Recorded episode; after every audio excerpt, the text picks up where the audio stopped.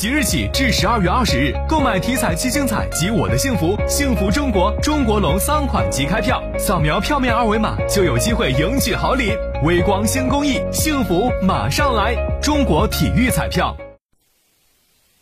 我们还是先来关注一下有关疫情防控的一个消息。工人日报的消息说啊，世卫组织今年一月开始发起了一项研究，以探明人体感染新冠病毒后的血清指征。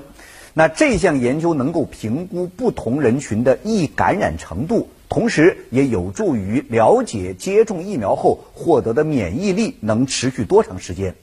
在汇总了世界各地的研究数据以后，世卫组织近日宣布，全球大多数人仍是新冠病毒的易感人群，并没有表现出明显的地域差异。随着各国计划在未来数周或者是数月内推出新冠疫苗，世卫组织呢也呼吁各国要优先为最需要的人来接种，包括感染风险较高的卫生工作者以及患有严重基础疾病的人群。